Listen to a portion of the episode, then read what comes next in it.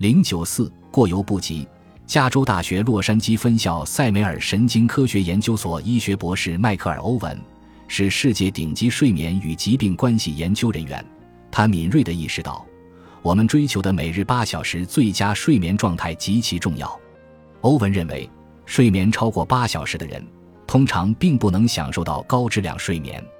睡眠太长容易生病，例如，睡眠太长，心脏病发病率可增加近百分之三十五。还有其他可靠科学证据表明，睡眠过多引发的其他状况也可致命，例如肥胖、压力、慢性疾病、糖尿病及癌症等。只不过我们并不清楚两者的前后顺序，健康问题在先还是睡眠不佳在先。但是这并不重要，这种动态关系是无法改变的。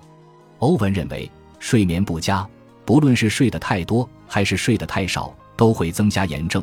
而炎症是已知的很多健康问题的帮手，包括像癌症这样的大病，它们的发生和加重都与炎症有关。